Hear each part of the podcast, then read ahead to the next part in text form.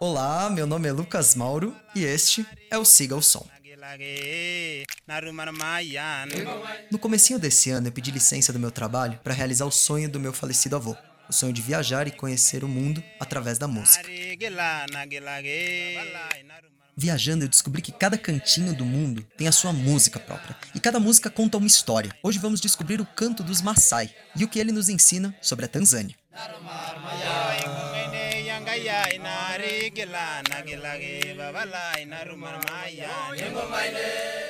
No episódio de hoje estamos na Tanzânia.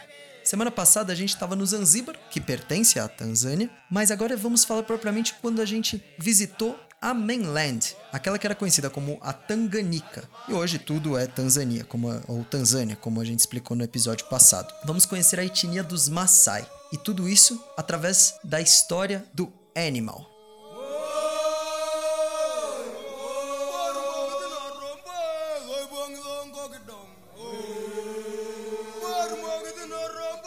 Como que aconteceu essa história? A gente estava em Dar es Salaam, que é a cidade que não é a capital, mas é a cidade mais importante, a maior cidade da Tanzânia. Ali a gente estava num hostel, que era um. É, não era bem um hostel, tinha nome de hostel, mas era quase um hotel. E lá a gente conheceu dois senhores, um casal de alemães, que era a coisa mais linda do mundo. Era uma graça aqueles dois senhores. E eles estavam juntos há mais de 40 anos, e agora eles que eles se aposentaram, eles estavam viajando o mundo. Eles falaram pra gente que dali a uns três dias eles iam lá pra Arusha para fazer o, o Monte Kilimanjaro. Eles iam subir o, o Monte Kilimanjaro. Como a gente não tinha plano para os próximos dias, a gente aceitou ir com eles no carro 4x4 deles. Chegando lá, uh, eles foram fazer o Kilimanjaro e a gente viu que a cidade de Arusha era uma cidade de ponto de encontro dos viajantes para subir o Monte Kilimanjaro, para ir para o Serengeti, Ngorongoro, que é um outro uh, safari, um parque nacional. Só que a gente não tinha dinheiro para fazer nenhum desses três passeios, então a gente foi só para a cidade de encontro mesmo, de encontro de viajantes. E além de viajantes, a gente percebeu que tinham muitos maçãs Maasai lá. Quem são os Maasai, né? Os Maasai, eles são uma etnia que ficam nessa região, na divisa entre o Quênia e a Tanzânia. Você reconhece logo de cara quem são os Maasai por conta das vestimentas deles, principalmente. É uma vestimenta vermelha, predominantemente, quase todos os Maasai usam uma roupa vermelha que se chama chuca.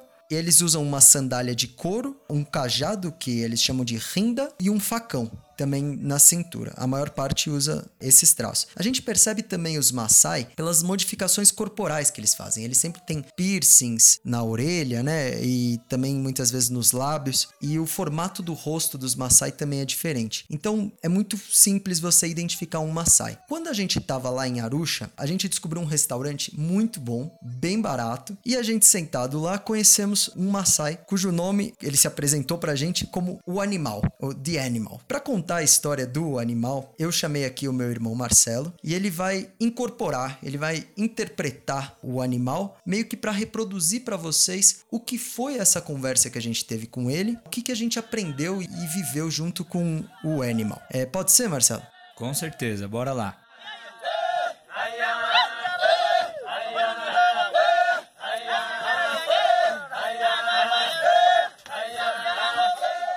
Então, é, obrigado, Animal, aqui por participar do nosso programa. Você, em primeiro lugar, eu queria entender de onde vem esse nome, Animal. Como que é isso?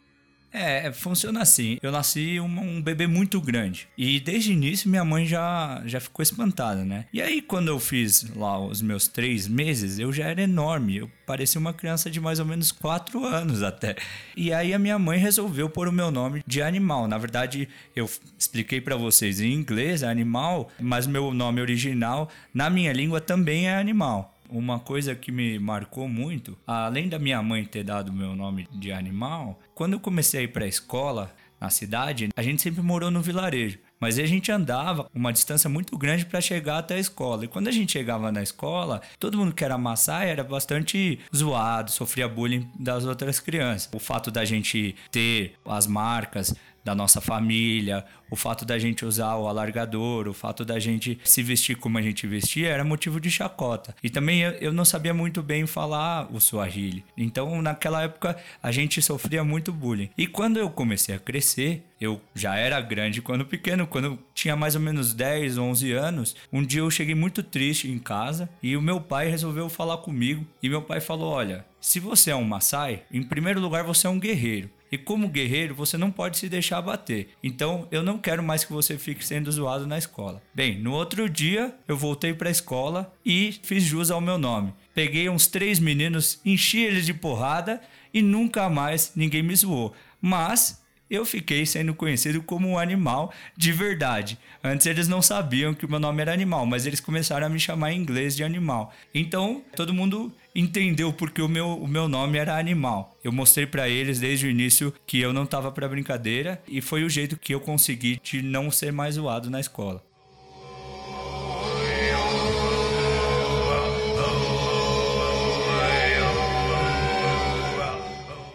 Através desse depoimento do animal, falando sobre o nome dele, falando sobre a relação dele, Maasai, com os outros tanzanianos não Maasai, a gente chega a pensar um pouco sobre assimilação e exclusão, que é um tema que está bastante em pauta hoje em dia no Brasil. Em relação aos Maasai, é muito complicado os outros tanzanianos a relação que eles têm com os Maasai. Todos os Maasai que não estão nessa região específica da fronteira entre o Quênia e a Tanzânia são tidos como maçais de plástico, como a gente explicou no episódio do Zanzibar bem superficialmente. O que acontece é que os maçais que saem dessa região, eles são tidos como falsos ou como, os, como menos maçais do que de fato são. A verdade é que, por mais que eles tenham saído, eles conservam a sua cultura, eles conservam os seus costumes. Muitas vezes, os outros tanzanianos eles falam que esses Maasai eles apenas se vestem de Maasai para poder ganhar dinheiro dos turistas ou coisa assim, o que não é verdade, né? Eles não deixam de ser Maasais porque eles não estão mais na sua região de nascença. Hoje em dia é calculado 1 milhão e 600 mil Maasais, sendo uma proporção de 51% no Quênia e o restante na Tanzânia. Eles são uma etnia que desceram da região onde hoje é o Sudão do Sul, expulsando todo mundo que vivia nessa região aqui do Quênia com a Tanzânia, nessa fronteira, e assimilando outras culturas, como os Kutchitski. Toda essa questão a respeito da relação entre os Maasai e os outros tanzanianos nos fazem pensar sobre uma questão muito recente que está acontecendo no Brasil, a questão indígena, sobre o que fazer com os nossos índios.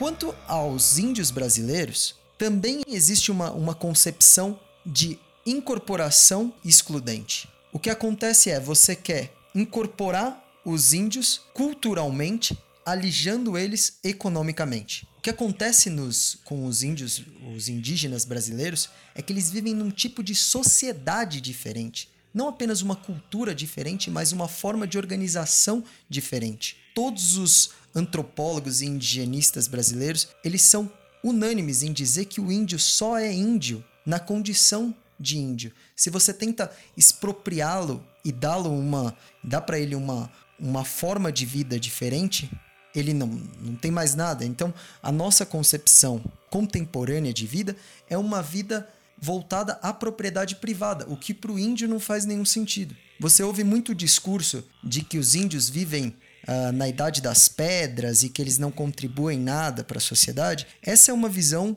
extremamente racista, além de ser muito atrasada. Você olha como, com um ar de superioridade, como se a nossa civilização fosse superior a deles.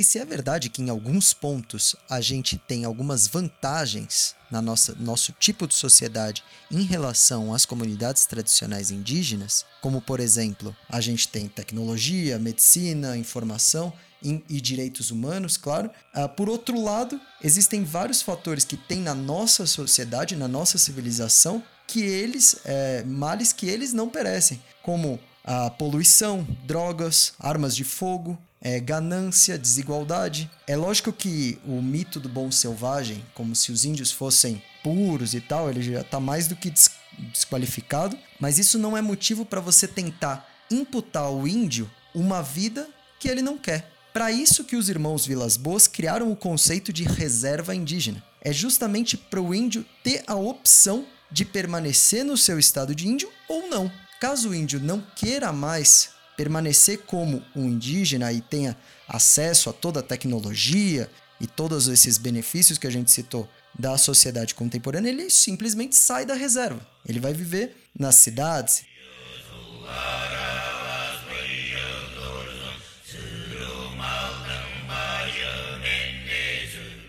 Voltando um pouco aos Maasai agora, à medida que o governo da Tanzânia, em parceria com o governo do Quênia, resolveram adotar para tratar a questão dos Maasai, foi parecida com a que o governo do Brasil fez, no conceito de reserva indígena, né? No caso, a reserva do povo Maasai nessa região. Eles tentaram estimular os Maasai a uma condição de sedentarismo. Acontece que os Maasai, historicamente, sempre foram nômades, né? Depois de um longo tempo, eles começaram a ser seminômades, ou seja, eles começaram a migrar mais dentro da região ali do, do Masai Mara, essa região do, do Serengeti, do Ngorongoro, que envolve Arusha, mas restrito a essa área eles ficaram nômades ou semi-nômades, né? Eles têm fluxo livre entre a fronteira, eles não precisam de visto para ir para o Quênia ou do Quênia para a Tanzânia.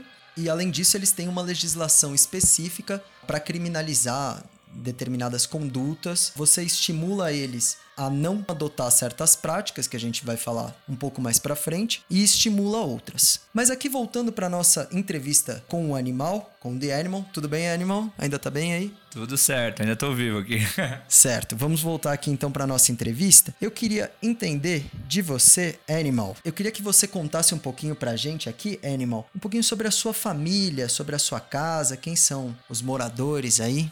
Bom, sobre a minha família, eu tenho dois filhos e uma esposa. Só uma esposa. Pra mim já tá bom. Meus amigos têm duas, três, mas ah, pra gente ter mais de, de, uma esposa, a gente precisa conseguir sustentar toda a nossa casa. O meu primeiro filho tem 15 anos, é o Tuf, e o segundo é o Ilapatim, tá com dois meses. A minha esposa, ela cuida da casa, como toda mulher Maasai, cuida também dos rebanhos junto com o meu filho mais velho e o meu filho mais novo, ele ainda é muito bebezinho. Ele ainda fica sendo cuidado ali, fica em volta da, da, da mãe, mas também é cuidado pelos outros, pelas outras pessoas da minha, da minha vila, né? É, no, os maçais é, ajudam uns aos outros a, a cuidarem dos filhos. Bom, pessoal, vocês ouviram ele falando que o primeiro filho dele, uh, o de dois meses, né? O primeiro não, né? O mais novo, de dois meses, ele chama Ilapaitim. Se você perguntar para qualquer pai ou mãe Maasai o nome do filho e o filho tiver menos de três meses,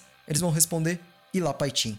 Porque na verdade, para a cultura dos Maasai, até três meses não tem nenhum nome. É um nome tipo genérico. É esse Ilapaitim. Uh, isso porque entre os Maasai a mortalidade infantil sempre foi gigantesca. Nos últimos anos isso tem mudado um pouco. Mas então, enquanto não aguentava três meses, não tinha nome. Aí só depois de três meses que o filho do Animal aqui vai receber um nome.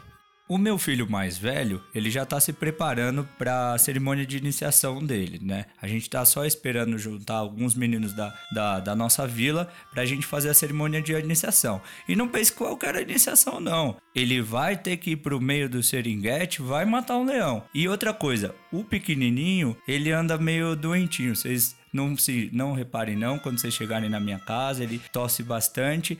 A gente trouxe ele outro dia para a cidade e o médico disse que ele tá com dificuldades respiratórias por causa da fumaça de dentro da nossa casa. Mas isso é besteira. Eu fui criado dentro da mesma casa, com a mesma fumaça e não tenho problema nenhum de respiração. É que esses médicos aqui da cidade, eles querem fazer da nossa cultura menor do que ela é. Outra coisa legal, eu estava comentando com vocês, quando eu era pequeno, sofria muito na escola. O meu filho mais velho já vai para a escola, obviamente, e ele se dá muito bem, porque hoje os tempos mudaram, os meninos da nossa vila já se dão muito melhor que os meninos Suahili, os meninos da escola. Eles têm interesses em comum, então meu filho fala Suahili perfeitamente, ele tem celular e eles têm muito mais em comum hoje em dia do que na minha época. Na minha época eu não falava nem a língua, eu me vestia diferente. Hoje não, meu filho vai para escola, usa o uniforme e não tem problema nenhum com os amiguinhos. Inclusive, algum amiguinho dele que eu não, não lembro o nome agora, ele já até foi na nossa casa. E, e, gostou de ir. Achou diferente, mas gostou muito. Então, hoje as, as coisas mudaram. Eu estou feliz pelo meu filho, que já não tem mais esses problemas.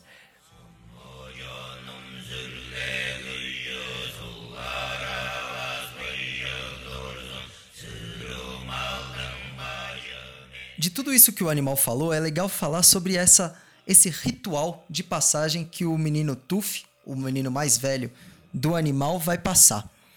Bom, aqui a gente interrompe um pouquinho essa história, essa entrevista com o Animal, uh, ah, para o episódio não ficar tão longo. No episódio que vem a gente retoma para entender um pouco mais sobre a religião e sobre a cultura em geral e principalmente sobre a música dos Maasai. A gente se vê semana que vem.